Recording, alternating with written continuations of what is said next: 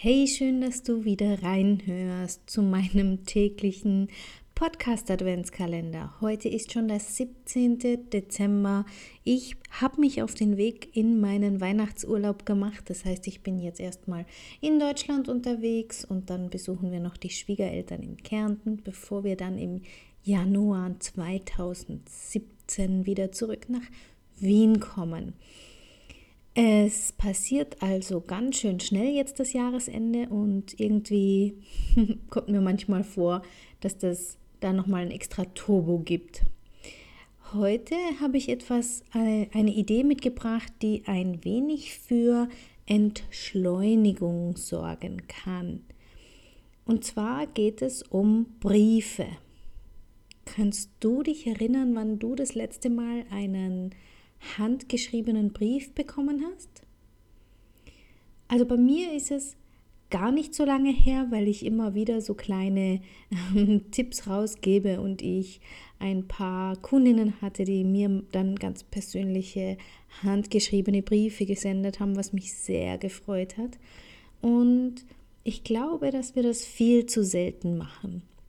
Und ich weiß nicht, wie es dir geht, aber ich liebe das ja. Ich liebe das Papier zu betrachten, was verwendet wurde, die Tinte oder Füller oder Stift, die Farbe, die, ähm, die Bögen, die gemacht werden. Ich finde, jeder hat ja seine eigene Schrift, so ähnlich wie ein Fingerabdruck. Und alleine das zu betrachten und sich anzuschauen, macht unglaublich viel Freude.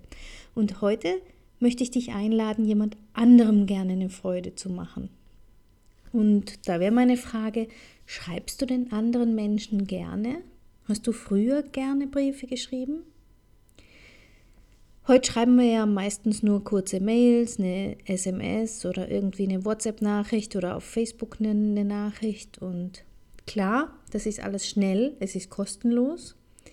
Und trotzdem ist so eine Postkarte, ein Brief, ein, ein Liebesbrief oder irgendwelche Brieffreunde in der Welt zu haben, etwas unglaublich Bereicherndes, oder nicht? Und ich weiß genau, wie ich mir beim Schreiben immer Mühe gegeben hatte, wenn ich Brieffreunde hatte.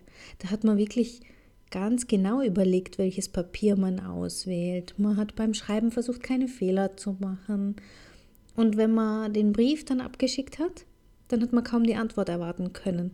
Und doch hat das eine ganze Weile gedauert, weil je nach Land und je nach Brieffreund, da waren dann manchmal schon ein paar Wochen zwischen den einzelnen Briefen. Aber hey, der Moment, wo der Brief dann im Briefkasten lag und ich ihn gesehen habe und aufmachen durfte, boah, das war einfach schön.